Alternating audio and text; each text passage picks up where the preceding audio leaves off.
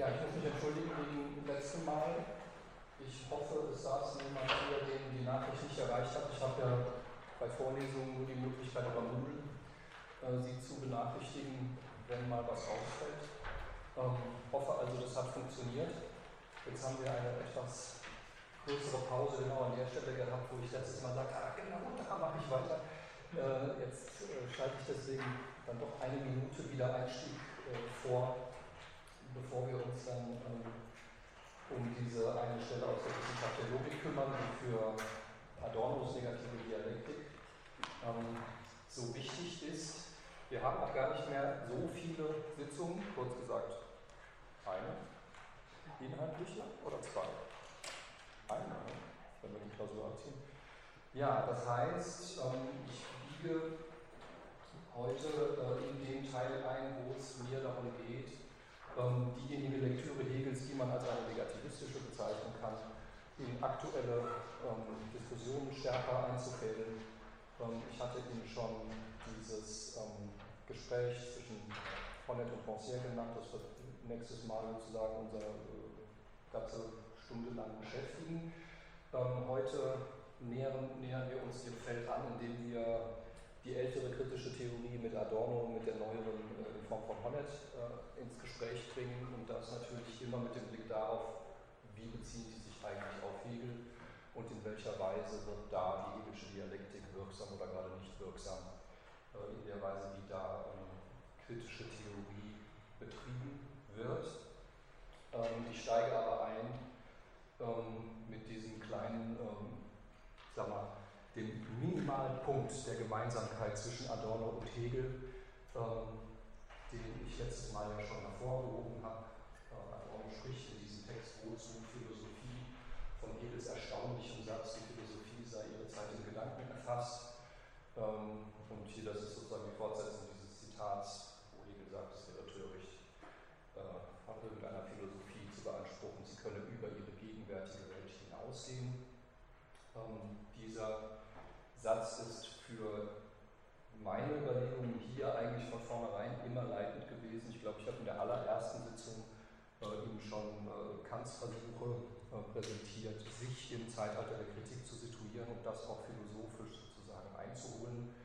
Ähm, deswegen, bevor ich jetzt wieder in die Diskussion der negativen Dialektik einsteige, ein kurzes Reinholen der, des ganz anfänglichen das ich mit Hegels Schrift über die Positivität der christlichen Religion äh, gemacht habe. Diese Schrift, diese nie publizierte Schrift, die immer in Manuskriptform nur überliefert war, von der aber Karl Rosenkranz, äh, Hegels Biograf, sagt, es sei eins seiner ähm, nicht nur gedanklich, sondern sprachlich auch wirkungsvollsten Werke, ähm, ist ja ein Schlagbeweis dafür, dass Hegel sozusagen aus der Analyse historischer Situationen heraus philosophiert und aus dieser Analyse heraus seine, seine methodischen Werkzeuge entwickelt. Ich hatte den Lukács zitiert, der das in seiner Schrift über den frühen Hegel sehr deutlich macht, dass sozusagen das, was man so gerne als eine dialektische Methode eigentlich äh, betrachtet, Produkt einer historischen Auseinandersetzung mit einem bestimmten Feld von christlicher äh, Politik, Herrschaftstechnik, Asketik ist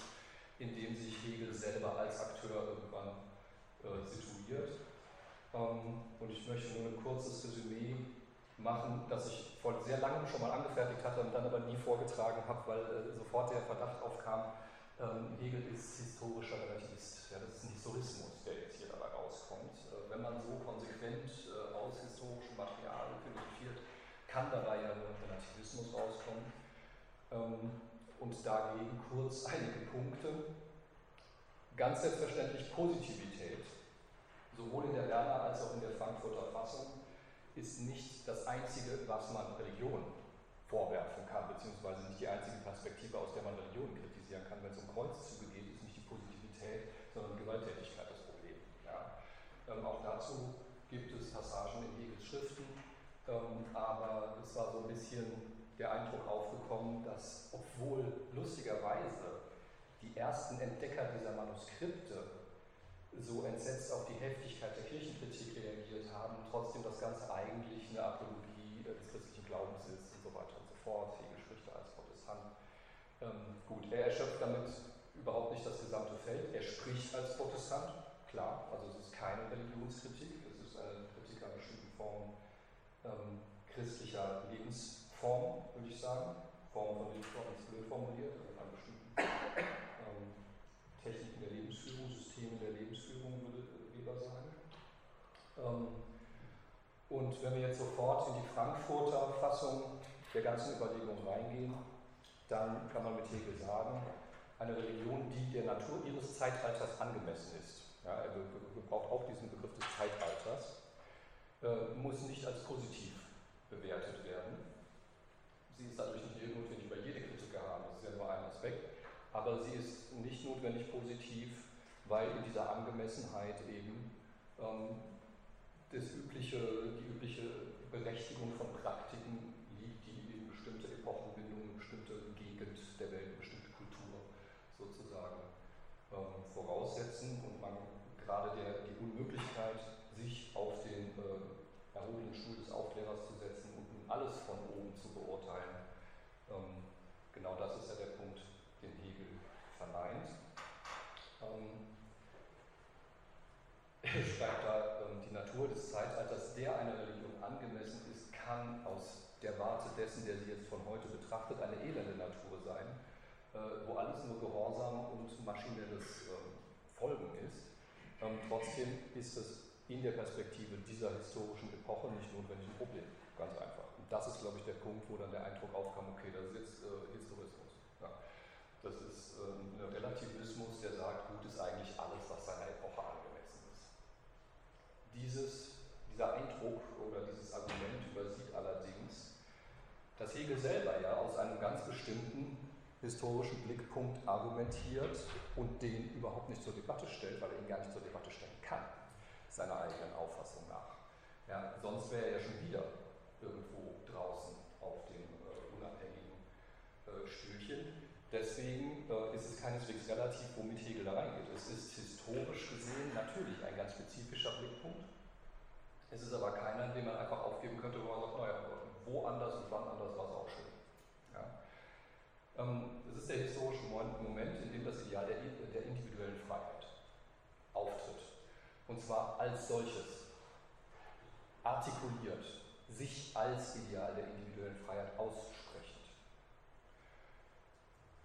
Hegel ist aber nicht originell. Sokrates ist der Erste, mit dem das auftritt. Äh, der ganze Clinch mit Athen, äh, mit dem tödlichen Ausgang für ihn, ist für, ist für Hegel der erste, das erste explizite Auftreten der Forderung nach individueller Freiheit, des Bewusstseins individueller Freiheit ähm, in der Antike geht so weit, dass der Sokrates, man denke an dieses bekannte Moment, äh, dieses Motiv des äh, Daimon, schon Gewissen zuspricht, obwohl nach Hegels Epochenteilen die Antike kein Gewissen kennt. Ja, die antike Sittlichkeit ist eigentlich dadurch ausgezeichnet, dass man mit der Lebensform, für die man steht, identifiziert ist. Da taucht nicht die Frage auf, will man das, entscheidet man sich dafür oder entscheidet man sich dafür. Man geht mit einer bestimmten Form von Sitte im Rücken in Auseinandersetzungen. Ja, und genau das durchbricht die moderne Instanz des Gewissens, wo das plötzlich zum inneren Konflikt wird, ähm, dieser Konflikt mit anderen Formen und Möglichkeiten, wie man sein Leben führen kann. Sokrates hat laut Hegels Vorlesung zur Geschichte der Philosophie schon Gewissen. Und zwar ganz einfach deswegen, weil er schon diese Form von Individualität, von äh, Freiheit ähm, als erstes, ja, man kann wirklich mit Hegels Vokabel sagen, auftreten lässt. Ja. Auch die platonischen Dialoge haben ja einen gewissen dramatischen Charakter. Ein kurzes Zitat aus dem Frankfurter Positivitätstext. Erst wenn ein anderer Mut erwacht, wenn sie ein Selbstgefühl erhält, Zeit und damit Freiheit für sich selbst fordert, nicht bloß in ihr übermächtiges Wesen sie setzt, dann kann ihr die bisherige Religion als eine positive scheinen. Ja. Das heißt, erst wenn eine bestimmte Lebensform auf dieses Ideal der individuellen Freiheit zentriert wird und dadurch in Konflikte gerät mit dem, was überkommene Sitte ist und so weiter. Erst wenn diese Forderung, wie man mit Hegel sagen kann, einmal in der Welt steht, Ja, wenn sie einfach da ist, wenn sie sich historisch einmal artikuliert hat, dann ist der Blickpunkt innerhalb einer Zeit gegeben, in der trotzdem das, was in dieser Zeit gerade herrschend ist, als positiv im schlechten Sinne, das heißt als sich für ewig ausgebendes Menschenwerk, sich für ewig deklarierendes Machtverhältnis ähm, scheinen kann. Und dieses Scheinen ähm, ist hier nicht irgendwie pejorativ, täuschen sich nicht oder sonst was, sondern das ist äh, genau die Art und Weise, wie man sich zu etwas, zu einer bestimmten Form von Autoritätsforderung, was auch immer, als positiver verhält. Das heißt, wir stoßen innerhalb dieser gesamten sehr stark historisch orientierten äh, Sichtweise, die sich ja auch im Aufbau der Phänomenologie, vor allen Dingen im Geistkapitel, dann fortsetzt, auf äh, einen unverhandelbaren Punkt, nämlich dieses, diese Forderung nach individueller Freiheit. Hegel nennt sie in seinen frühen Schriften ein Ideal. Ähm, und das ist sehr oft von Hegel-Lesern, ich sag mal von ziemlich weit rechts bis ziemlich weit links, von Joachim Ritter bis Slavoj Žižek hervorgehoben worden. Es ist natürlich im Grunde die Orientierung an einer Zeit, die durch die Französische Revolution gekennzeichnet ist. Ähm, eine Eigenart von Hegels Rezeption dieses ganzen Ereignisses, die Französische Revolution, das sich noch bis heute durchsetzt, ist, die Freiheit wird als die primäre Forderung und als das primäre Ideal gesetzt, aus dem sich Gleichheit. Ja, wir werden nächstes Mal über Rancière sprechen, der würde das nicht mitmachen, diese, diese Stufung. Aber in dem Feld von Kant, Hegel, kritischer Theorie und so weiter, ist eigentlich sehr selbstverständlich zu sagen, es gibt eine Form von Emanzipation, die ist eine, äh, eine Form von Befreiung zur Gleichheit. Aber ohne das Moment der Freiheit wäre die ganze Gleichheit eine fragwürdige Angelegenheit. Das heißt, ähm, das, was Kant als Autonomie formuliert hat und das, was Hegel etwas lockerer in diesen Manuskripten äh, individuelle Freiheit nennt, äh, ist derjenige Anker, an dem dann auch die Frage, was Gleichheit eigentlich ist und wie Gleichheit eigentlich gedacht werden kann, aufgehängt bleibt. Dadurch bleibt auch dieses Moment der Unbedingtheit von Freiheit, dass wir ihre Einbinden in irgendwelche Ableitungen, Begründungen, Beweise oder was auch immer verbietet, das ja Kant besonders stark formuliert hat, bestehen. Ich hatte gezeigt bei ähm, Hegels Auseinandersetzung mit Kants transzendentaler Dialektik, bei seiner Interpretation der Antinomien, dass er im Grunde diese ganze Unbedingtheitsfrage noch vertieft, noch radikalisiert, indem er sagt, Vernunft ist nicht nur das Vermögen, Unbedingtheit zu denken und irgendwie Totalitäten äh, da so oder so um als Unbedingte zu denken, sondern ist selber unbedingt als Freie und muss in dieses Verhältnis mit einbezogen werden. Das ist im Grunde auch der Punkt, wo wir gleich wieder aufsetzen, wenn es ähm, in die Wissenschaft der Logik geht. Ähm, so, und diese unbedingte Voraussetzung von Freiheit, wenn man das mal so formuliert, wenn man das so stehen ließe, individuelle Freiheit kann nur als unbedingte vorausgesetzt werden, dann wäre das kantisch. Dann wäre das das kantische Argument, Freiheit kann kein Gegenstand theoretischer äh, Erkenntnis sein, es kann nicht, sie kann nicht bewiesen werden auf irgendeinem Weg, wir müssen sie voraussetzen, aber uns als frei ansehen zu können, reicht, um frei zu sein. Das ist diese, manche finden das als frivole Wendung in Kants Theorie, da ist immer ein als auch mit drin. Es ist immer dieses, du musst dich als frei ansehen können, mehr kannst du nicht verlangen. Du kannst noch zeigen, dass es nicht zu Widersprüchen führt. Du kannst zeigen, dass sich menschliche Wesen als frei denken lassen, ohne in Konflikt mit deterministischen Positionen zu geraten, aber mehr geht nicht. Ja. Während Hegel den Schritt macht zu sagen, nein, diese Voraussetzung von Freiheit kann sich in praktischen Kontexten und muss sich in praktischen Kontexten bewähren. Ja, das ist sein Wort dafür, sich als frei bewähren.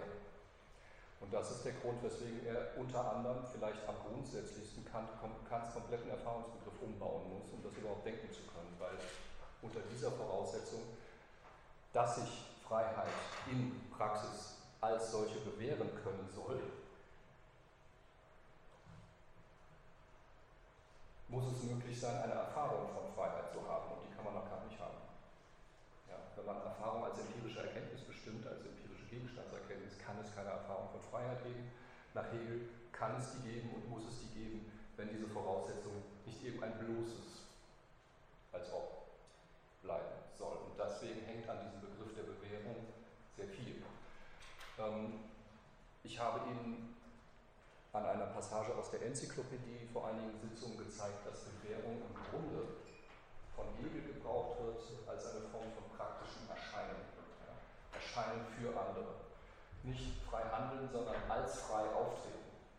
Als frei sozusagen agieren, bewusst agieren, sich als frei darstellen. Das sind seine, seine äh, Formulierungen.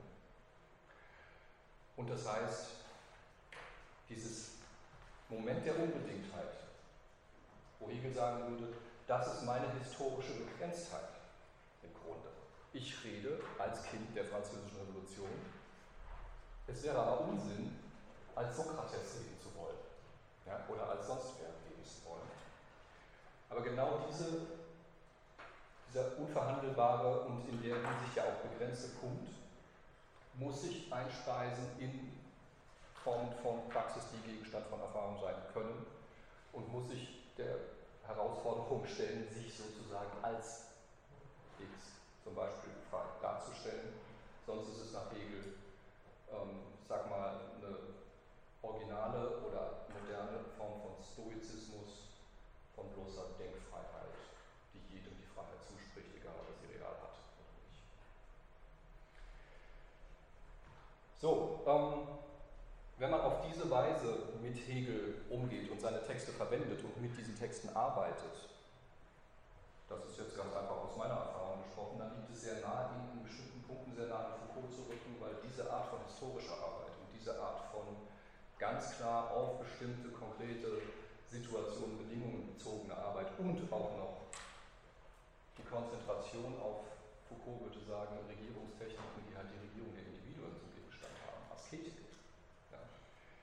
Alles das ist sehr nah beieinander. Ja, also da kann man sagen, ähm, da ist Foucault, lässt sich in einigen ähm, seiner, seiner vor allen Dingen Vorlesungstexte, aber auch anderen Texten als eine Fortsetzung der Analysen lesen, die Hegel äh, gemacht hat, mit Blick ähm, auf die christliche Asketik.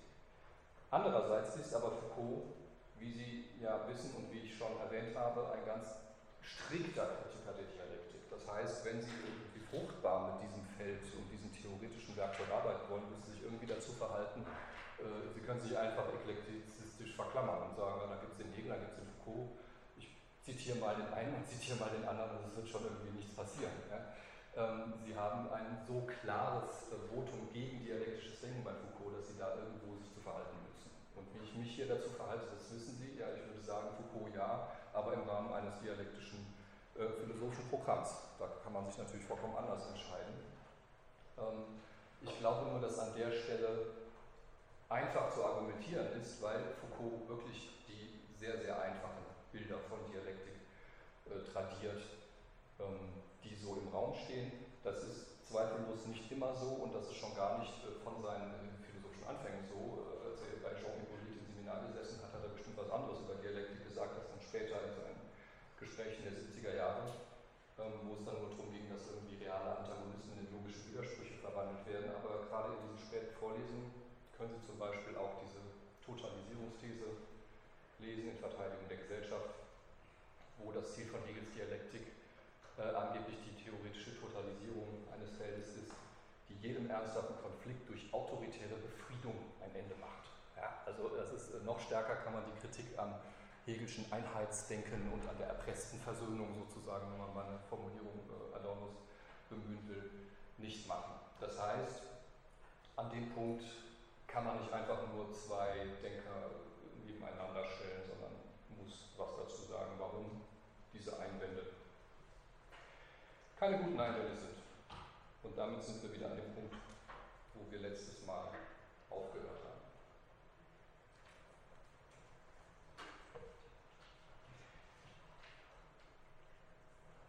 Da wir es hier kurz machen müssen, fokussiere ich es im Grunde auf den Begriff der Negativität. Ich glaube, dass das, was Foucault zum Beispiel über Dialektik sagt, etwas ist, was unabhängig von der Frage in den Raum gestellt hat, was eigentlich, wieso eigentlich negativistisches Denken eine Option sein könnte im Gegensatz zu anderen. Wir haben gesehen, bei Hegel ist das fast keine Frage, weil für den der Begriff der Positivität ja im Grunde schon ein politischer Begriff ist. Also ein, ein polemischer Begriff gegen bestimmte Formen von Unfreiheit, wie er die ähm, ähm, diagnostizieren würde. Aber diese Tendenz zur Positivierung des Sozialen ja, und von sozialen Beziehungen ähm, ist natürlich eine, die Sie im theoretischen Feld, gerade wenn Sie das Umfeld von Foucault und ähnlichen äh, Theoretikern gucken, ganz stark haben. Ähm, letztes Mal schon erwähnt habe, beziehen sich da einige, vor allen Dingen interessanterweise Marxisten, ich hatte Coletti, glaube ich, erwähnt, äh, immer wieder auf Kants Versuch, die negativen Größen in die Weltweisheit einzuführen. Und äh, da sage ich jetzt heute nicht mehr weiter was zu, das, weil ich es auch nicht so genau beurteilen kann. Ich habe so den Eindruck, das ist ein Feld von marxistischen Autoren, ähm, die Dialektik tatsächlich nicht für eine Denkform, sondern für ein Chaos halten, für eine merkwürdige Art, einen alle Unterscheidungen ins Schwimmen zu bringen und die dann Kant in die Arme flüchten wieder. Und dann aber bei krassen Dualismen landen, ja? die natürlich gut populär zu machen ja? Also dualistisches Denken zieht immer besser. Ja? Es ist nur äh, philosophisch gesehen auch so ein kleines Problem und das Hauptproblem, wenn man jetzt mit Kants Schrift arbeitet, ist, dass er die Relate in einer Widerspruchsbeziehung, einer Opposition als wahrhaftig positive fasst. Ja, also das sind positive Relate, die dann eben nachträglich in Beziehung treten. Und genau das ist ja ähm, ein Teil von Kants Theorie, vorkritischer Theorie, die aber in seinen kritischen Schriften quasi intakt bleibt. Ähm, die Hegel aufnimmt in diesen Abschnitten über den Unterschied und den Widerspruch in der Wissenschaft der Logik.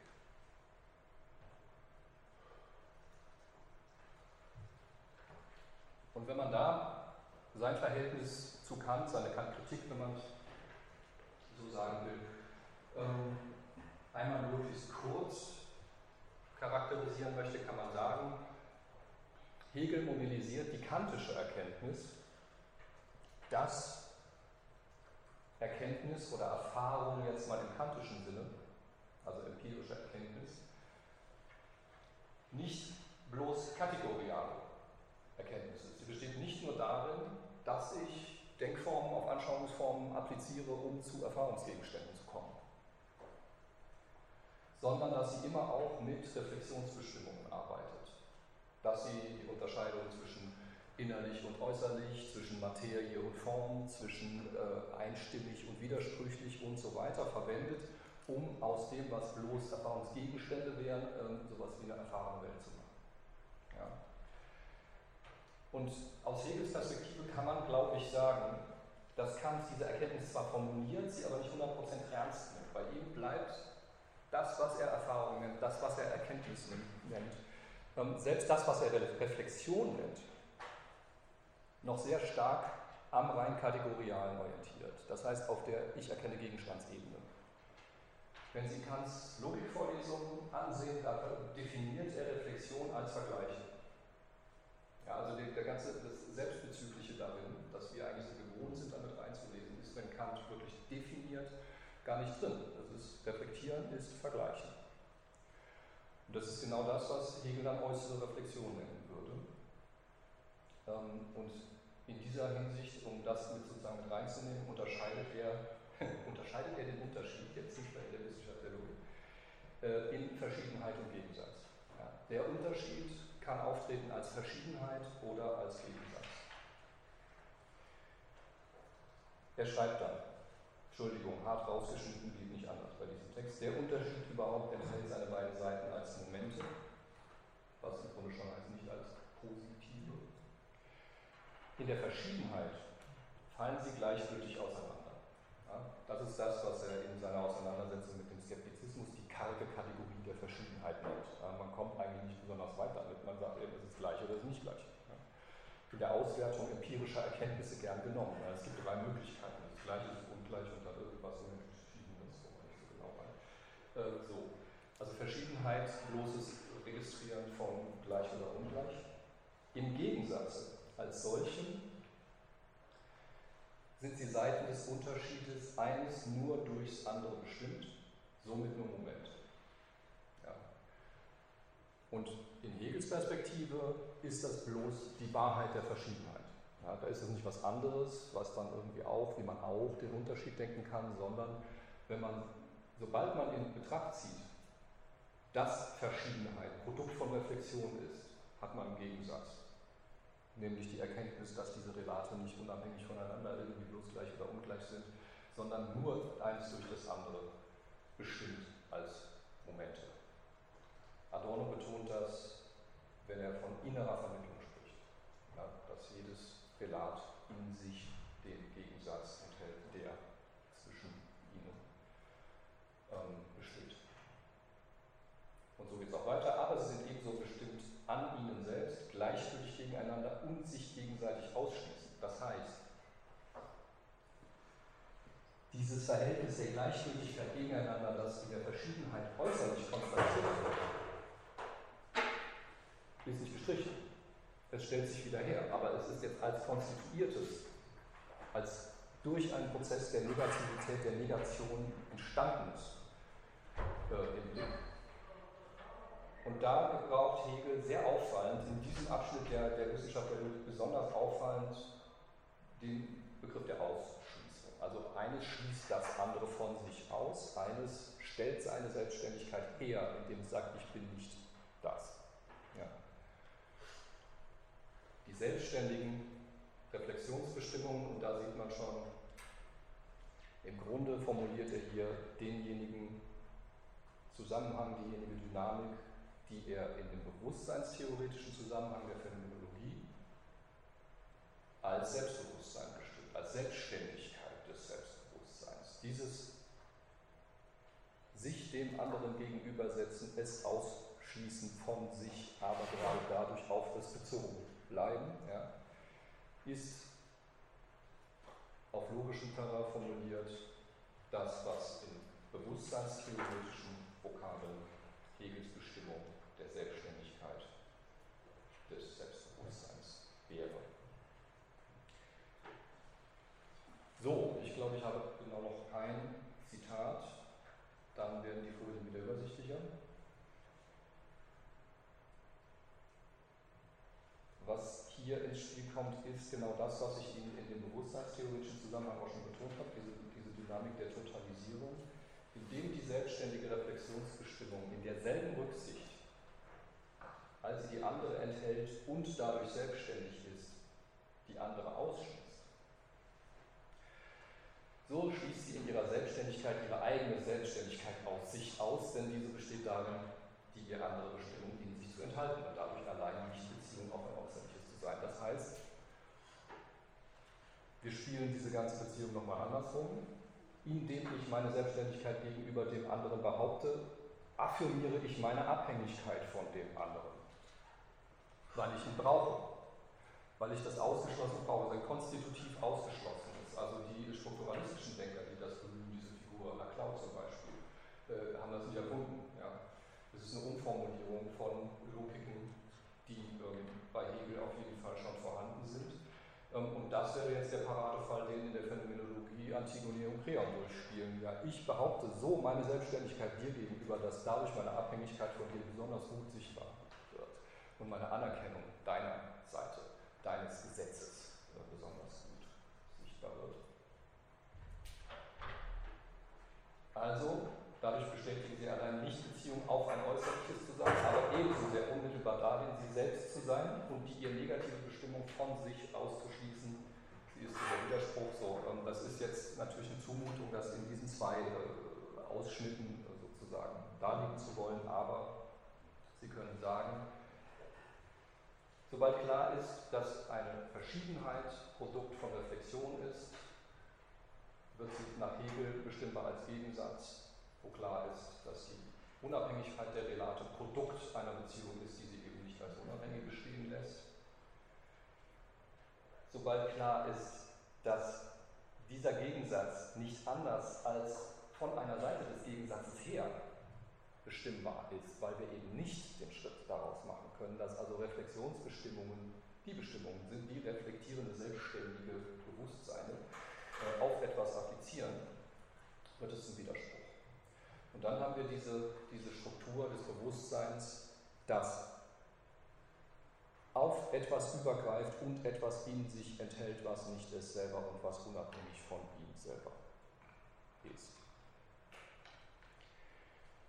Dieses in sich enthalten, übergreifen, das ist dasjenige Moment, was Hegel hier an der Stelle sehr kurz sozusagen ähm, einführt, um jetzt zum Begriff des Widerspruchs zu kommen. Und das heißt, langer Rede, kurzer Sinn, wir sind genau an dem Punkt,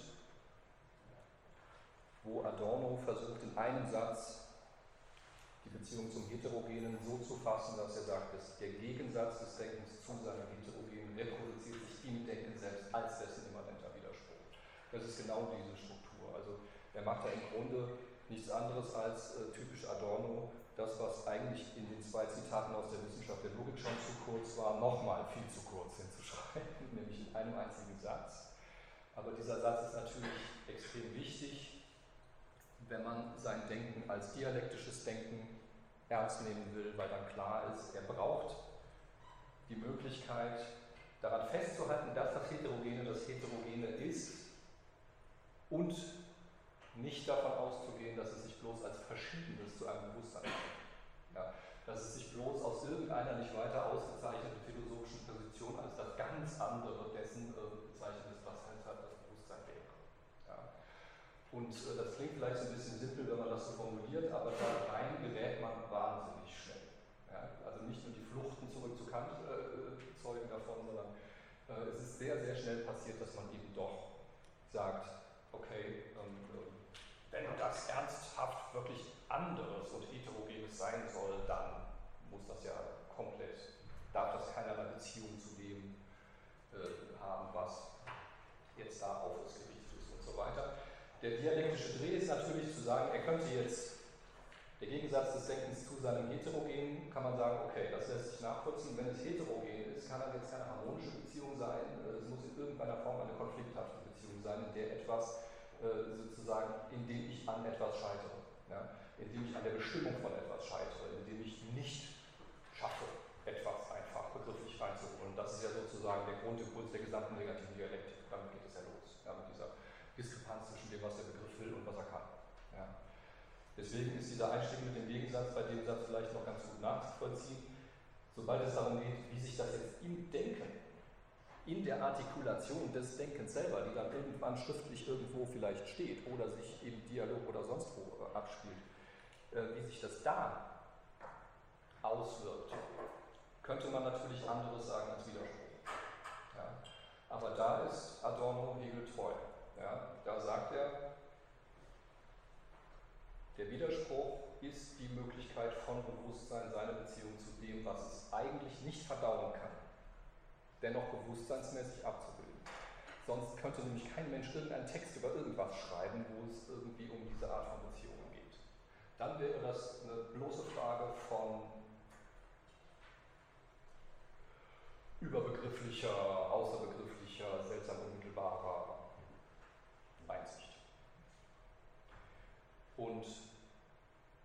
das ist etwas, wo Adorno mit Hegel niemals runtergeht. Denken ist Denken ist einfach begrifflich. Deswegen ist er auch nicht in der Lage, irgendwie einen Satz über einen Phänomenologen zu schreiben, ohne sofort einen polemischen hinterherzuschieben. Also diese, diese, diese Sachen, so, so ein Konzept wie kategoriale Anschauung bei Husserl, da sträuben sich bei Adorno alle ja, verfügbaren Fingernägel. Ähm, für, für ihn ist ein Denken, das nicht als begriffliches Denken gedacht ist, ja, äh, ein Trick. Es ist einfach ein Trick, um bestimmte Probleme ähm, sozusagen reinzuholen, die sehr oft damit zu tun haben, wie bezieht sich Denken auf das wie heterogen. Ja, das ist äh, so ein Grundproblem. Eine ausführlichere Passage, die dasselbe etwas mit etwas mehr äh, Buchstaben sagt, aus der sogenannten Einleitung der negativen Dialektik. Die ersten 50 Seiten werden ja auch als die Einleitung, oder sind glaube ich auch im Inhaltsverzeichnis als die Einleitung bezeichnet, wobei wohl kaum ein Text so wenig die Erwartungen an eine Einleitung erfüllt wie dieser. Ja. Der schreibt, der Widerspruch, also er fängt genau am anderen Ende an, der Widerspruch ist das Nicht-Identische unter dem Aspekt der Identität. Das heißt, der Bezug von Denken, das immer Identifizierendes ist, wie Adorno zwei Seiten später sagt, auf Heterogenes, das aus dieser Perspektive das Nicht-Identische ist. Der Primat des Widerspruchsprinzips in der Dialektik misst das Heterogene am Einheitsdenken, indem es auf seine Grenze aufprallt. Übersteigt es sich. Dialektik ist das konsequente Bewusstsein von Nicht-Identität. Ähm, es kommt hier relativ viel auf diese Aufprallmetapher an, ja, weil genau die den Punkt markiert, wo ein Nicht-Können, ja, ein Nicht-Gelingen, ein an etwas Scheitern trotzdem zu einem Effekt wird, den man als Effekt wie Denken bezeichnen kann. Denken wird von Adorno, also Adorno traut Denken nicht zu, nicht begrifflich zu verfahren, er traut ihm aber zu, das Scheitern der Begriffe in irgendeine Form von Darstellung zu bringen. Ja. Und auch das, wenn Sie sich an die Phänomenologie des Geistes, wenn Sie da auf diesen Text gucken, da wird so viel und so systematisch und so in allen Laborsituationen gescheitert. Im Grunde besteht das Buch ja aus nichts anderem. Ja. Dass sich mal wieder nicht in der Erfahrung bewährt, was eigentlich jetzt vorausgesetzt war, was als nächstes kommen müsste, wie man jetzt Wahrnehmung verstehen kann, wie man Verstand verstehen kann, ob man Psyche beobachten kann, ob man, weiß ich nicht was, ja, äh, ob Handeln nur bedeutet, dass meine innersten Absichten nach außen und so weiter und so fort, alles scheitert. Ja? Das ist die Phänomenologie des Geistes. Ähm, es wird immer an einem bestimmten, markierbaren, artikulierbaren Punkt gezeigt, warum es nicht geht.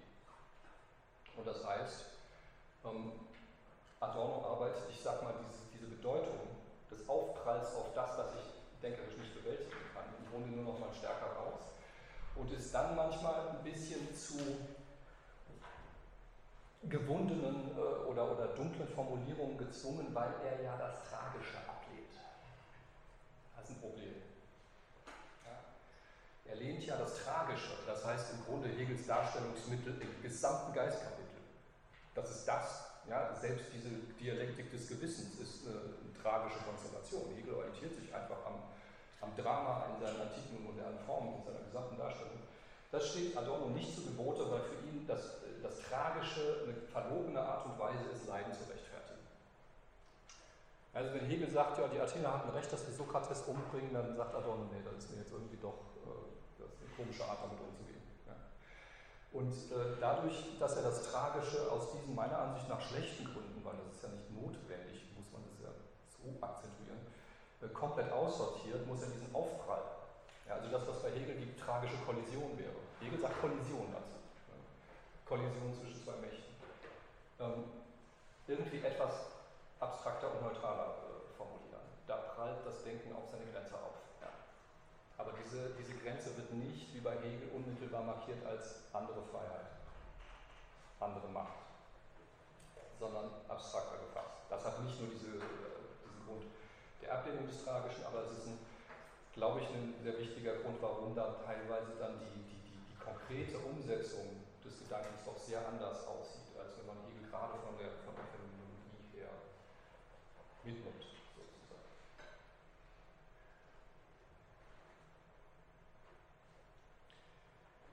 So. Das heißt, ich hoffe, es ist deutlich, dass man von Adorno her so eine negativistische Lektüre von Hegel sehr gut untermauern kann, unterstützen kann, dass es da Divergenzen gibt, zum Beispiel, wie jetzt gerade markiert mit diesem Problem des Tragischen, ähm, dass da aber noch ein sehr starker Wille drin steckt, sage ich jetzt mal, tatsächlich dialektisch zu denken ähm, und das ist schon wichtig zu realisieren, wenn man dann sieht, wie die dritte, sogenannte dritte Generation der Frankfurter, oder ist es die zweite? Nein, das ist die dritte, Hornet. Habermas gesetzt, so nein, die zwei, ich habe hab das nicht mehr in Erinnerung. Wie da die, Familiengeschichtsschreibung äh, läuft. Ja? Also Habermas ist die zweite Generation und sagt, komm, Honneth und bisschen. Ja, jedenfalls, ähm, um zu verstehen, wie weit das weggeht von dem, was ähm, Adorno mal versucht hat, ähm, ist es schon ganz wichtig, sich das einmal vor Augen zu führen. Ähm, Sie sehen das auch daran, dass man jetzt hier so Untertitel machen kann wie Objektseite. Also Honneth liest jetzt ähm, Adorno einmal von der Objektseite und einmal von der Subjektseite. Ähm, und um es jetzt sozusagen an einem Punkt sehr klar zu machen, nehme ich tatsächlich einen Text, wo Honneth Adorno liest erstmal. Ja, es gibt den Akademieverlag äh, ein Band über die negative Dialektik, diese blaue Reihe, wo verschiedene Autoren über einen Teil des Buches schreiben. Da hat Honneth natürlich den ersten Text über die sogenannte Einleitung herausgegeben mit Menke gemeinsam. Ach ja, habe ich ja auch, genau.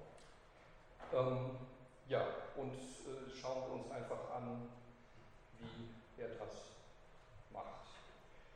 Äh, Grundcharakteristikum dieses Textes ist der Gestus. Wir haben es hier mit einem Text zu tun, dessen Machart fast mehr an ein Prosagedicht erinnert als an einen philosophischen Text.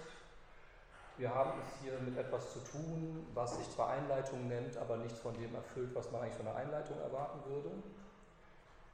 Da ich nicht in eine bloße Paraphrase verfallen möchte,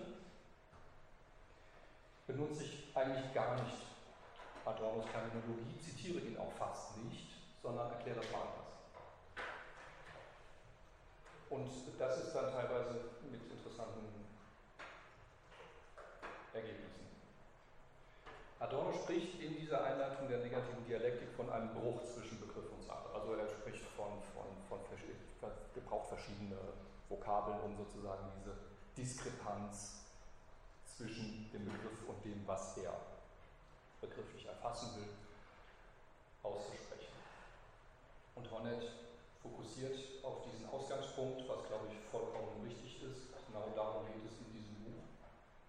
Und sagt, natürlich setzt dieser Ausgangspunkt irgendeine Annahme über die Existenz eines sprachlich oder geistig unvermittelt Gegebenen voraus.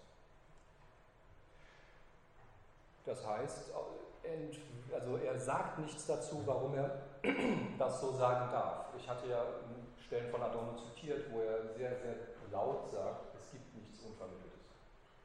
Ja, es, es gibt nichts, was nicht vermittelt wäre. Hornet geht davon aus, er muss das annehmen. Er muss das annehmen, sonst ist seine ganze Rede vom Heterogenen irgendwie ähm, hinfällig. Ohne eine derartige Prämisse könnte Adorno ja gar nicht behaupten, dass wir eine Kenntnis vom unüberwindbaren Missverhältnis zwischen Begriff und Gegenstand, zwischen Gedanke und Sache besitzen.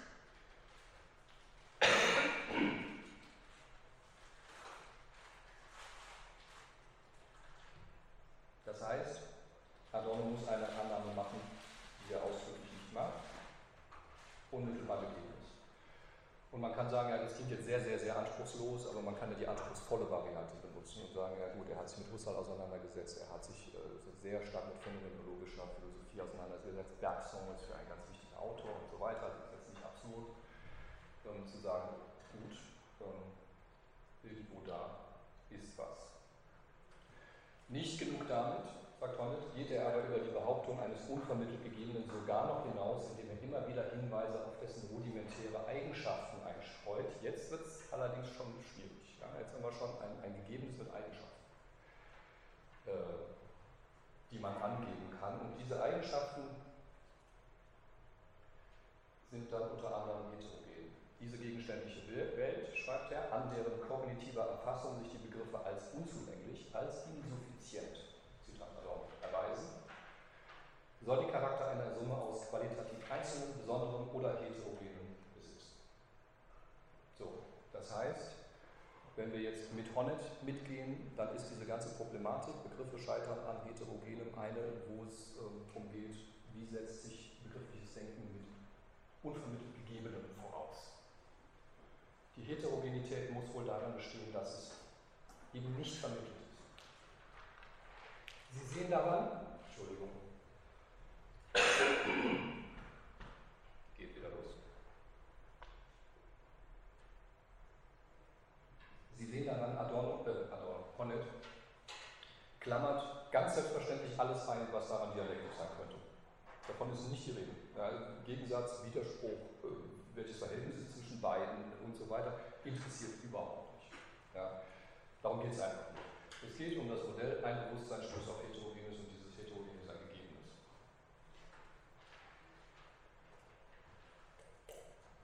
Ja, da habe ich das jetzt nochmal dazwischen gepackt, das ist vielleicht ein bisschen überflüssig, aber um einmal zu zeigen, wie Adorno selber mit diesem Problem des Gegebenen umgeht, zur Metakritik der Erkenntnistheorie. Seine Schrift über die Phänomenologie, über Husserl.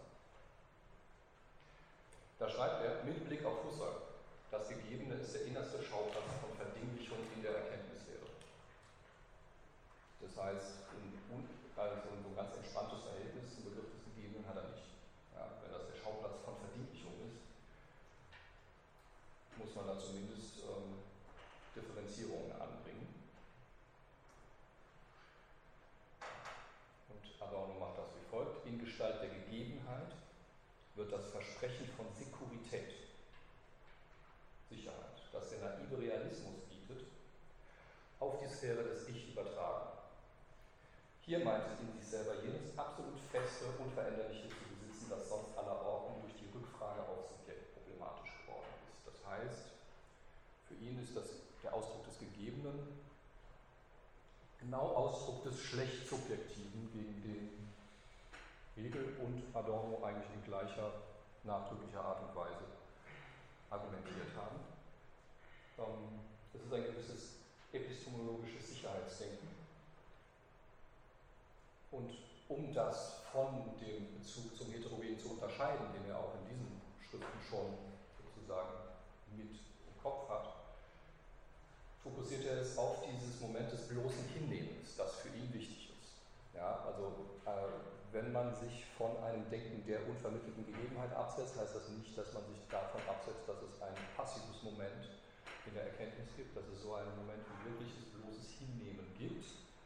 Aber muss, man muss nach Adorno berücksichtigen, dass dieses bloß Hinnehmen doppeldeutig ist. Gedächtnis an den Wall, auf den der Geist dort aufprallt, wo etwas nicht seinesgleichen ist. Und ein Stück Unterwerfung unter das heißt, er bemüht wieder seine Aufprallmetapher, um klarzumachen, dass bloßes Hinnehmen genau diesen Moment bezeichnen kann, wo etwas an Heterogenem scheitert. Dann redet er aber nicht von Gegebenen. Oder das ist die bloße Unterwerfung unter das, was eben gegeben ist, als in Form von äh, sanfter Autorität sozusagen äh, bezeichnet, das, was er prinzipiell positivistischen Denken vorwirft bloße Affirmation dessen, was da eben als gegeben registriert wird. Und das heißt, Honnet macht schon in seiner Lektüre die sehr starke, unausgesprochene These, Grundannahme, dass Adorno sich auf der Seite der Unterwerfung unter Ideologie bewegt. Also, dass er genau die Art von Theorie formuliert, von der er in der Metakritik der Erkenntnistheorie sagt, wenn wir das so denken, ist das ein Phänomen von Verdinglichung stark Gut, Sie müssen das jetzt nicht mit dem Aufprall nochmal lesen. Ähm, wie gesagt, ordentliche Lektüre, es geht dann auf die Subjektseite. Auf der Objektseite Gegebenheit.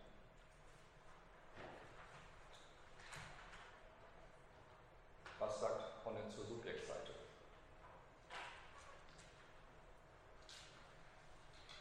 Da sagt er was, das ist ganz interessant. Also ähm, ich bereite gerade mit einigen Kollegen einen Band über epistemische Tugenden vor. Das ist eine Diskussion, die wird zum Teil geführt, ich sag mal, unter den US-amerikanischen Aristotelikerinnen und Aristotelikern äh, in der Frage, warum ist, sind Erkenntnisprozesse nicht unabhängig von bestimmten praktischen Einstellungen und kann man diese praktischen Einstellungen, die zur Erkenntnis nötig sind, nicht auch als moralische in einem eher engen Sinn bezeichnen? Sie wird aber auch geführt in einem wissenschaftshistorischen Feld, das Bersten und Gallison mit ihrem Buch über Objektivität eröffnet haben, wo es darum geht, kann man so eine Größe wie Objektivität eigentlich unabhängig von der Ausbildung, der Haltung, dem Training der Wissenschaftler beschreiben, die sich am Ideal von Objektivität orientieren. Und dabei kommt, wie erwartet, sehr stark raus, ähm, Objektivität heißt im 19. Jahrhundert was ganz anderes als im 20. Jahrhundert und so weiter. Ja, wenn ich, äh, wenn ich äh, ein Ideal habe von idealtypischen Grundriss, von dem dann alles Abbilder sind, ist das eine völlig andere Art Objektivität wiederzugeben, als wenn ich das Ideal eines unretuschierten Fotos habe. Und sobald ich anfange, große Datenmengen auszuwerten und mit Computern Daten zu generieren, lande ich plötzlich wieder beim Runterrechnen und Stilisieren. Ja? Also es geht hin und her und so weiter und ähm, es hat immer etwas damit zu tun, wie Wissenschaftler sich selber als an Objektivität begreifen. Subjekt, äh, äh, epistemische Tugenden. Wenn mich einer gefragt hätte, welche Autoren äh, sind in diesem Band interessant, um über epistemische Tugenden zu reden, hätte ich 170 Autoren aufgezählt, bevor ich auf Adorno gekommen wäre. Aber ähm, Honneth sagt, es drängt sich der Eindruck auf, dass es Adorno hier um eine Bestimmung von intellektuellen oder epistemischen Tugenden geht. Das heißt, wir arbeiten von vornherein mit einem Begriff von Subjekten, die bestimmte eigenen Haltungen zu etwas einnehmen und äh, die können dann eben so oder so ähm, bezeichnet werden.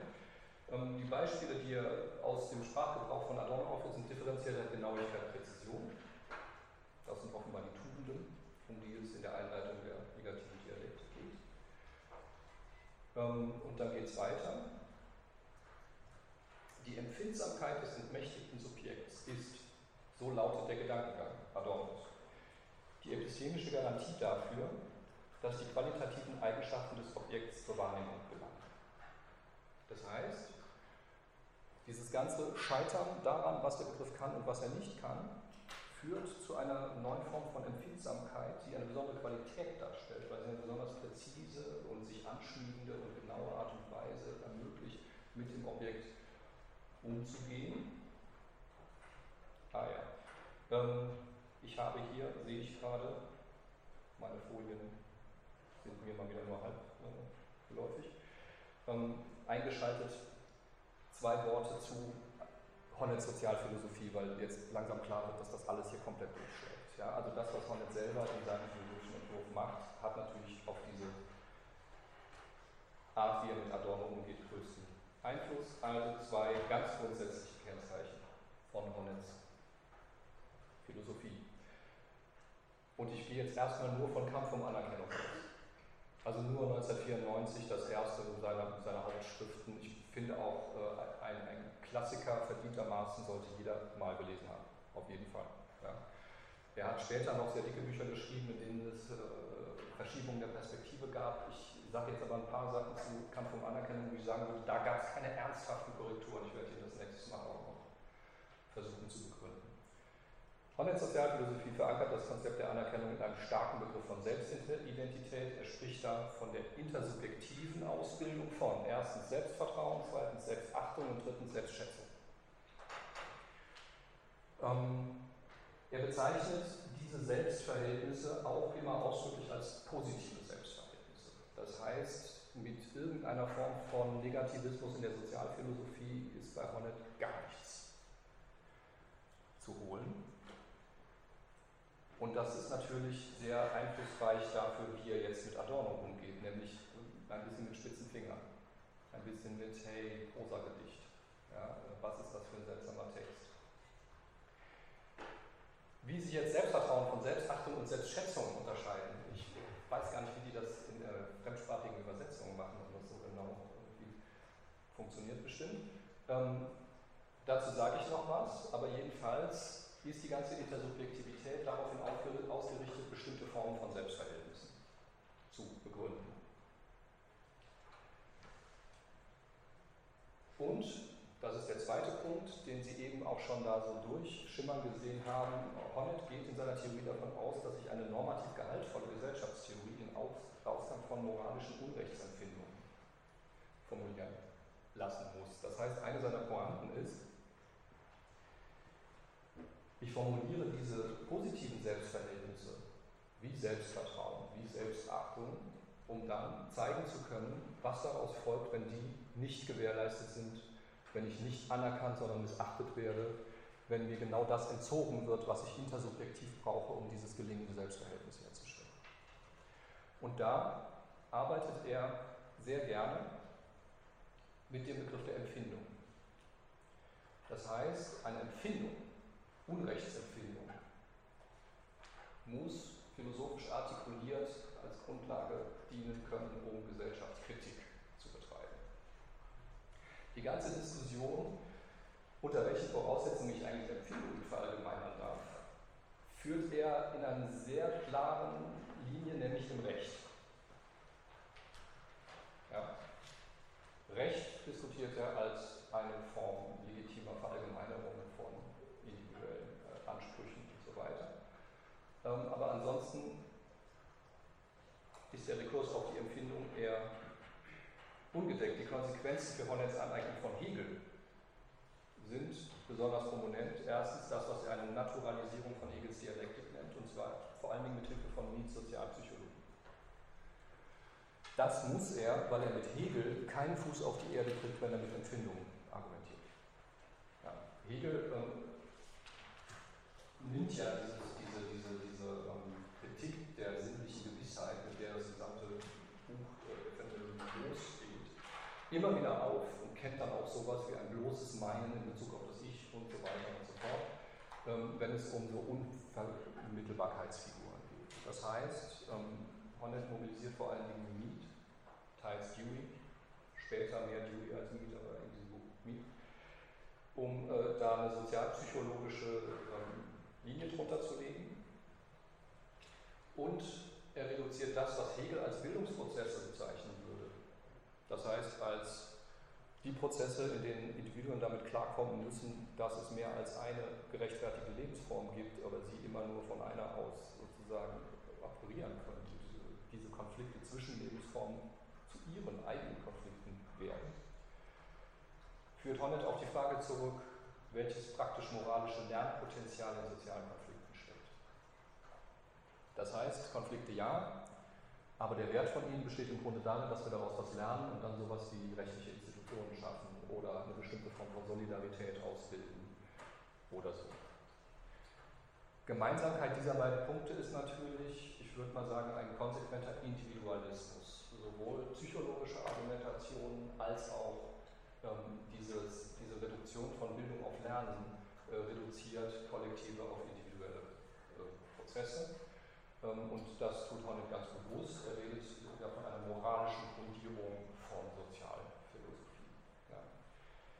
So, ähm, wenn man damit in die Lektüre von Adorno reingeht, kann natürlich passieren, dass man dann zu sowas kommt wie ähm, Adorno möchte uns epistemische Tugenden wie Genauigkeit, Präzision und so weiter nahebringen und er tut das unter der Voraussetzung, dass wir äh, auf so etwas wie ein unvermittelt Gegebenes stoßen. Ich würde diese Lektüre, und das sage ich jetzt nur, weil Honnet sozusagen jetzt in seiner Grundqualität als Philosoph über jeden Zweifel erhaben ist, einfach als falsch bezeichnen. Also das ist keine Adorno-Lektüre. Und das als Auftakt für ein Band über die negative Dialektik äh, zu bringen, äh, wo dann klar wird, oh, oh, das wird jetzt langsam mal auch ein Klassiker und jetzt haben wir nicht äh, den siebten Band über Aristoteles oder Kant, sondern Adorno darf auch mal, finde ich einfach äh, bedenklich. Ja. Aber äh, es ist halt bedenklich, aber nicht unverständlich, weil er ganz einfach seine philosophische Perspektive da reinbringt. Letztes Zitat. Wie er diese Subjektseite zusammenfasst, sobald das Objekt eingesehen hat, Lernprozess, dass es zur rationalen Durchdringung der Wirklichkeit nicht in der Lage ist, gewinnt es durch den Verlust seiner sinngebenden Souveränität zugleich eine neue Unbefangenheit im Vertrauen auf seine eigenen Erfahrungen, denn es kann nun dem Zwang der Vereinheitlichung seines Wissens enthoben, offen und differenziert allen Empfindungsregungen nachgehen. wenn Sie mir die Passage vorgelegt hätten und gesagt hätten, auf welchen Philosophen bezieht sich das? Ich meine, wer von Ihnen wäre auf Adorno gekommen? Also irgendein Phänomenologe aus der dritten Reihe vielleicht, aber ähm, wir, gehen jetzt wahnsinnig differenziert allen unseren Empfindungsregungen nach. Ja? Das ist äh, Gruppendynamik in philosophische Terminologie gegossen. Ähm, aber das kommt dabei raus, wenn man sich unter der Voraussetzung, dass man im Grunde einen psychologischen Subjektbegriff hat und davon ausgeht, dass das Erkenntnis eben als Gegebenes äh, sozusagen unvermittelt Gegebenes entgegenkommt, wenn man dann versucht, noch Sinn daraus zu machen, was der Adorno da macht. Ähm, und dann kommt eben raus, dass wir eine neue Unbefangenheit. Das finde ich eigentlich mit Blick auf Adorno besonders schön. Unbefangenheit, das passt total zu ihm. Wir sind wieder wahnsinnig locker und können uns unsere Empfindungen überlassen. Ja, ähm, das ist jetzt vielleicht blöd, mache ich auch selten.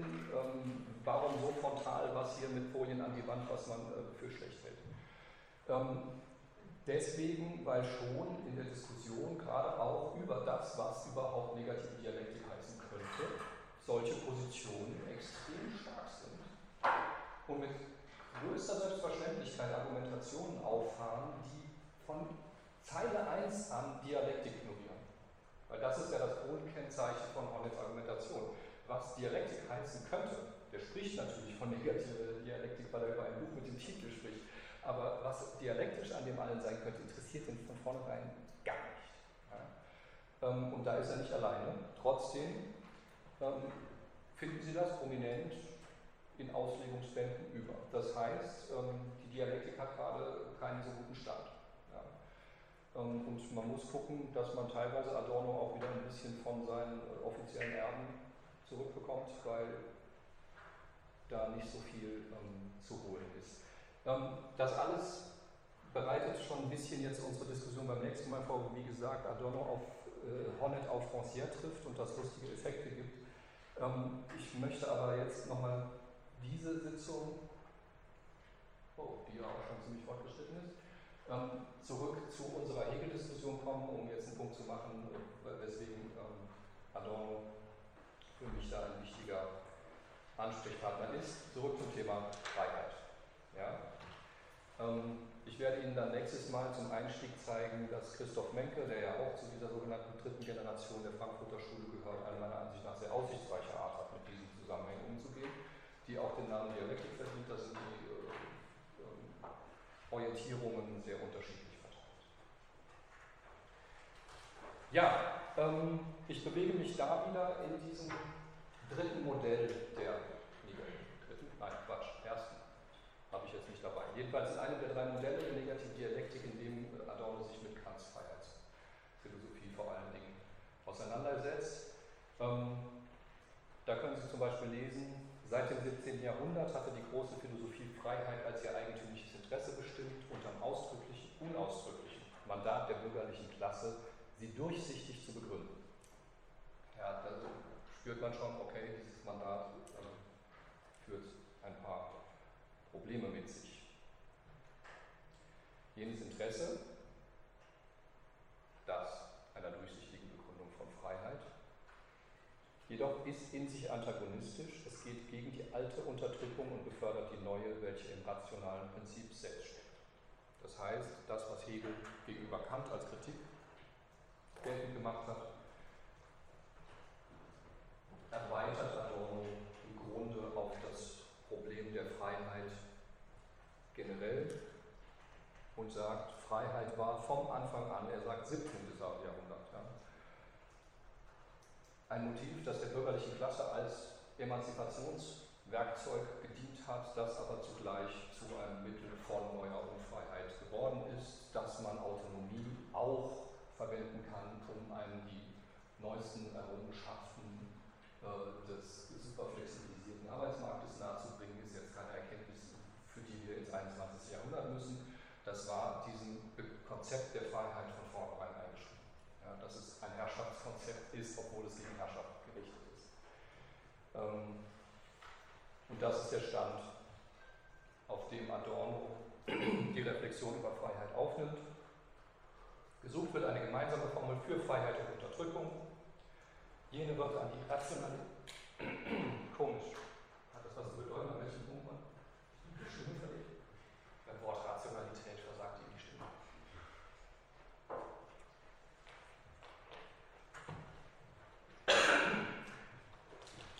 Ja, ähm, gemeinsame Formel für Freiheit und Unterdrückung. Die Freiheit wird der Rationalität überantwortet, die sie einschränkt, Autonomie, Unterwerfung unter das eigene Gesetz, und von der Empirie entfernt, wie das bei Kant ja fraglos der Fall ist, in der sie sie gar nicht verwirklicht sehen will. Das ist natürlich das Moment der Kritik an dem bürgerlichen Grundzug dieses Emanzipationsgedanken. Wir machen aus der Freiheit was so Großes, und so Schönes und so nicht Empirisches und über alles Erhabenes, dass wir auf keinen Fall Gefahr laufen, jemals auch wirklich damit konfrontiert zu werden. Sie könnte passieren.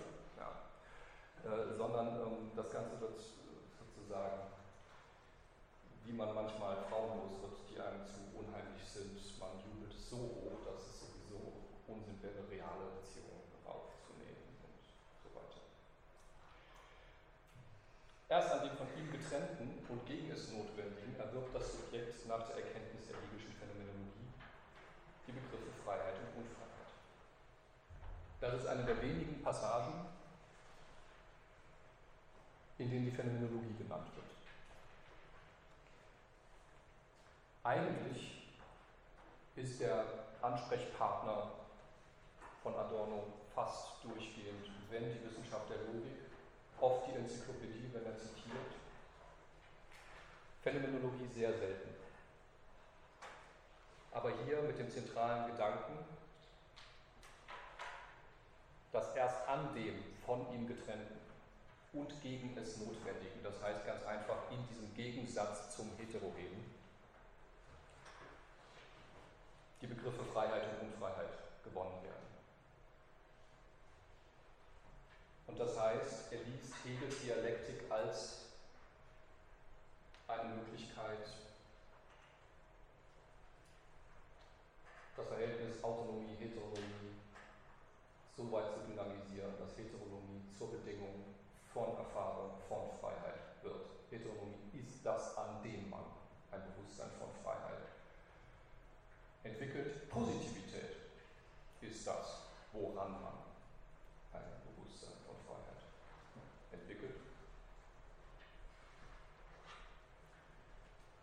Entscheidungen des Subjekts schnurren nicht an der Kausalkette ab, ein Ruck erfolgt. Dies hinzutretende Faktische, in dem Bewusstsein sich entäußert, interpretiert die philosophische Tradition wieder nur als Bewusstsein. Das heißt, hier wird sehr klar, wie weit er mit Kant gegen Kant argumentiert. Kant verwendet die Kategorie der Kausalität auch zur Charakterisierung von Freiheit. Aber Kant würde natürlich nicht sagen, dass die Entscheidungen des Subjekts an einer Kausalkette abschnurren, sozusagen, äh, dann wäre es Determinismus, sondern er versucht diesen Ruck genau darin festzumachen, dass Freiheit unbedingt ist. Nur, sagt Adorno, indem er das tut, indem er quasi, ich habe da ganz am Anfang versucht, das als ein sozusagen öffnendes Motiv der Unbedingtheit von den Totalisierenden zu unterscheiden, die Welt schließen ja, zu einem Ganzen. Wenn er dieses Motiv ernst nimmt, dann hat er es mit einem, Adorno nennt das hinzutretenden, faktischen zu tun, in dem Bewusstsein sich entäußert. Und ohne das so etwas wie ein freies Verhältnis zu irgendetwas nicht möglich wäre. Da sehen Sie,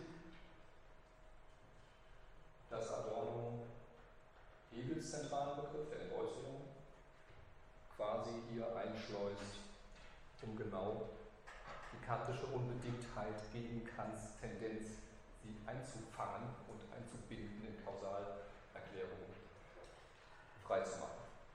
Ich habe ja gesagt, selbst also wenn man die Unbedingtheit von Freiheit, das neu anfangen können, das Brechen mit den Bedingungen, die vorher waren und so weiter, als eine Form der Öffnung begreift, sobald Kant sagt, naja, und das ist eben der Anfang einer Kausalkette, haben wir genau dieselben Interpretationsmuster, ähm, die man als totalisierend bezeichnen muss. Und das unterläuft Adorno mit Hilfe von Hegels Begriff der Entäußerung.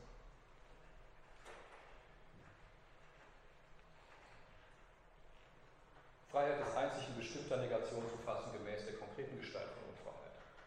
Das ist etwas, wo dann klar ist, das ist jetzt hier ein vollkommen hegisch äh, durchgeführter Gedanke. Das könnte Kant äh, so auf keinen Fall sagen, weil man nach Kant natürlich sofort Freiheit dadurch von empirischen Verhältnissen abhängig machen würde, von denen sie als Autonomie nicht abhängig sein kann.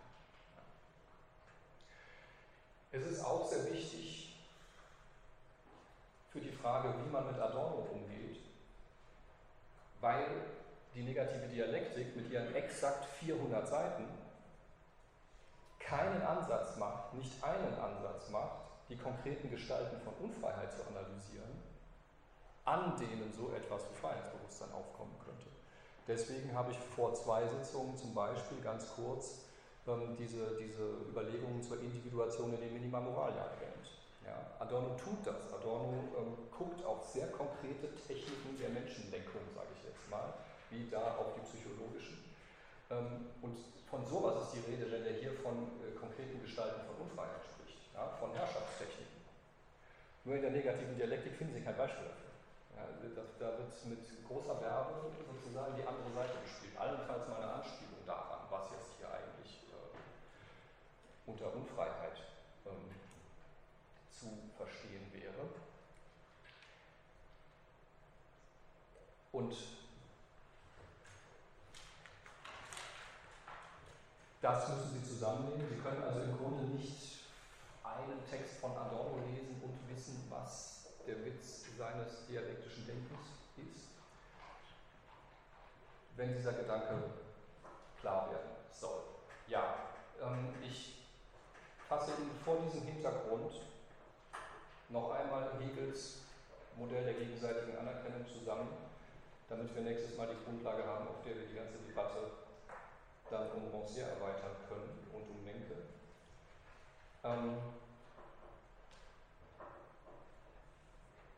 Von Grundzug her kann man sagen, dieses, diese Vokabel des Ablassens vom anderen, die Hegel ja im sechsten Kapitel mobilisiert, um dieses Verhältnis zu bestimmen, ähm, negiert jeden Versuch, den anderen als Subjekt mit irgendwelchen angehbaren Eigenschaften anzuerkennen oder zu bestimmen. Es geht um die Bewährung von Freiheit und Freiheit ist eine Eigenschaft. Ja, Freiheit ist nicht einfach die Eigenschaft von irgendwelchen Individuen. Anerkennung als wechselseitige Einseitigkeit, wie ich das damals bestimmt habe, ist also nicht mehr, an diesem Punkt nicht mehr Anerkennung als X. Einer, der das sehr deutlich sagt, ist äh, Alexander Garcia Düppmann in seinem Buch Zwischen den Kulturen. Der bezeichnet die Alterität dieses Anerkennungsprozesses genau als diesen Umstand, dass die Möglichkeit des Als ausgehebelt wird. Und das ist etwas, was Sie ganz oft überhaupt nicht beachtet sehen, wenn Leute über Anerkennung sprechen. Es gibt sehr gute, sehr prominente Bücher, ähm, über Anerkennung, nicht nur aus, der, aus dem Honnet-Lager, Thomas Bedorfer kennt Anerkennung und so weiter, der stärker mit französischsprachigen Autoren argumentiert, die alle ganz klar davon ausgehen, anerkennen heißt anerkennen alles. Irgendetwas. Und dass Hegel in diesem sechsten Kapitel einen ziemlichen Aufwand treibt, um genau diese Als-Struktur zu zerstören. Ja? Also das ist eigentlich auch das skeptische Moment darin. Zu zeigen, dass diese, diese Struktur, ich erkenne dich an als dies und jenes, kaputt geht.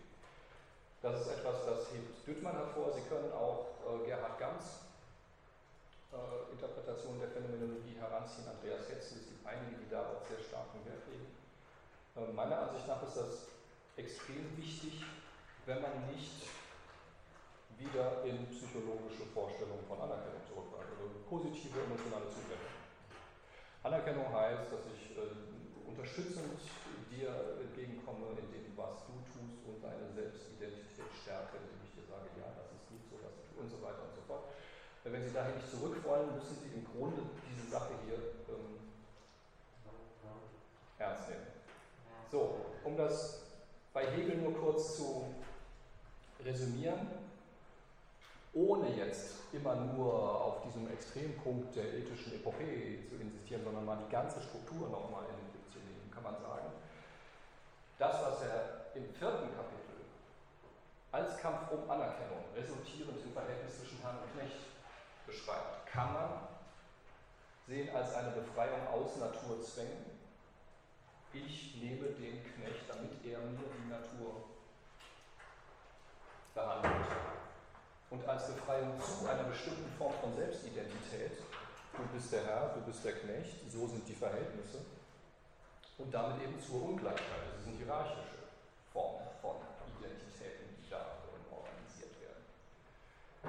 Das heißt, die Befreiung von Natur, die für Hegel immer der erste Schritt sein muss, ist der Grund, warum wir diese Befreiung zur Identität und den starken Identitätsbegriff nicht loswerden. Ohne diesen ersten Begriff, ohne, ohne diesen ersten Schritt, brauchen wir erst gar nicht anzufangen, über irgendwelche anspruchsvolleren Formen von Anerkennung zu. Das Problem ist nur, und das ist bei Hegel sehr klar äh, markiert, und da ist ja ganz klar sozusagen äh, dritte Transformation von Rousseau, das Problem ist die Ungleichheit. Ja, es ist eine Befreiung zur Ungleichheit, die da ähm, passiert, indem man sich von Natur befreit. Was er damit im Grunde sehr viel anspruchsvoller formuliert, um jetzt mal bei dem Entäußerungsvokabular zu bleiben, ist der Begriff von Alienation bei Rousseau erste Fassung oder erste Bedeutung, nämlich ich gehe über von der Natur in Zivilisation und habe damit ein Problem. Ja. Irgendwie ist es klar, dass man sozusagen Natur beherrschen muss und dass man sich als Mensch irgendwie zu den Übermachten da verhalten muss, mit denen man umgeben ist. Aber der erste Schritt, der mich daraus befreit, ist das Problem, nämlich Ungleichheit. Das ist ein Rousseau'scher Gedanke. So, ähm, was Hegel dann im zweiten Schritt, im sechsten Kapitel, als Anerkennungsverhältnis auf dieser Grundlage, auf dieser erfolgten Konstitution bestimmter Selbstidentitäten aufsetzend macht, ist eine Befreiung von gesellschaftlichen Zwängen als Befreiung von Selbstidentität und damit zur Gleichheit. Das heißt, er sieht zwar diese Befreiung zur Identität, die Befreiung zur Herrschaft und folglich Befreiung zur Ungleichheit ist als unumgänglich an. Er sieht aber zugleich, dass die Herstellung eines Gleichheitsverhältnisses nur möglich ist, wenn man sich auch von diesen Identitäten, die man da mal errungen hat, wieder befreien kann. Wenn die wieder durchgestrichen werden können. Und das fordert die Durchstreichung jegliches Ich bestimme dich als irgendwas. Ja, das macht eine gewisse Radikalität des Gedankens aus. Aber es ist natürlich im Zentrum von des Motivs der Nicht-Identität in Hegels äh, eigenem Denken, das allerdings so eng mit seinen sozialphilosophischen Überlegungen verflochten ist, dass es bei Adorno immer nur indirekt sozusagen mit dem Spiel kommt, zum Beispiel in diesen Freiheitsüberlegungen. Habe ich erläutert,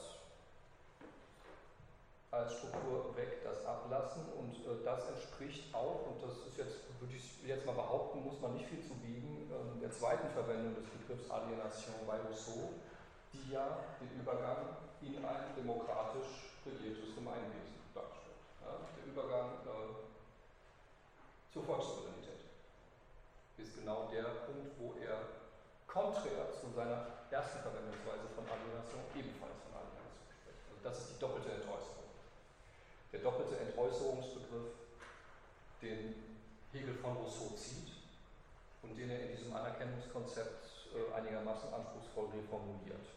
Weil das bei Rousseau, bei Rousseau gibt es keine terminologischen Überlegungen oder sowas. Also gibt es keine Passagen, wo er diese Begriffe raushat, der verwendet die einfach und es ist sehr früh sofort die Diskussion losgegangen, wie denn äh, Entäußerung äh, dasselbe unser Gegenteil heißen kann. Ja. So, also sozusagen der Ursprung des Elends und die Herstellung Gleichheit. Ähm, Hegels Begriff der Entäußerung ist ein Vorschlag, wie man das, wie man das fassen könnte. Das heißt, Adornos Formel, dass Freiheit nur als bestimmte Negation konkreter Unfreiheit zu begreifen ist, haben Sie hier im Grunde drin. Ja? Nur, dass die konkrete Unfreiheit, gegen die sich da ein Akt der Befreiung richtet, eine selber produzierte ist. Dasjenige, was in dem Verhältnis gegenseitiger Anerkennung im sechsten Kapitel zerschlagen und wieder entidentifiziert wird, ist ein Produkt eines Befreiungsprozesses. Also ist dieser Befreiungsprozess leider Gottes auch nicht nur so einsinnig zu beschreiben, dass man da irgendwo was abwirft, irgendwelche Zwänge loswirft, irgendwelche Ketten sprengt oder sonst was tut, sondern er besteht komischerweise darin, dass ich mich, von der einen Macht, nämlich der Natur zu befreien, mir Ketten anlegen muss, die ich in einem zweiten Schritt wieder loswerden muss, ohne dass das Ganze auf eine Regression hinausläuft. Und diese Regressionsmotive, würde ich sagen, sind eigentlich fast schon im Spiel, wenn man anfängt von, davon zu reden, dass wir unseren Empfindungen wieder so gefangen und so weiter. Ja. Also man ist schon klar, was da sozusagen drinsteckt. Ähm, Befreiung ist doppeldeutig. Nicht nur dass dieses Motiv des Hinnehmens. Und wie man damit umgeht, terminologisch, ist nicht unwichtig. Weil sobald man anfangen lässt, anfängt, diese beiden Ebenen ineinander verschwimmen zu lassen, wird es extrem unübersichtlich. Einer der Vorschläge, wie man damit umgeht, ist natürlich der Begriff der zweiten Natur.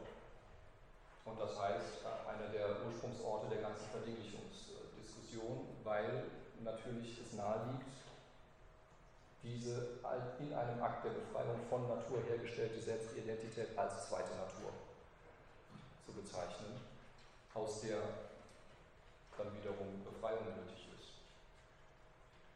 Ein zweites Motiv, das weniger prominent in den Schulen ist, die sich jetzt selber als kritische Theorie, Frankfurter Schule und so weiter ähm, beschreiben, ist aber im Grunde diese praktische Wendung des Begriffs der Nichtidentität. Emanzipationsbegriffe klar als Desidentifikationsbegriffe zu bezeichnen. Und das ist der Grund, warum ich äh, das nächste Mal Rancière ins Spiel bringen werde, weil keiner das so deutlich tut wie er. Ich würde sagen, Rancière hat eine ähm, Tendenz, diese erste Stufe eher beiseite äh, zu lassen und sich nicht so zu fragen, wie zustande kommt, worauf seinen Interventionen reagiert. Aber dieser ganze Entidentifizierungsgedanke, auch äh, eine ganz klare Wendung gegen, hallo, das ist alles ein Lernprozess.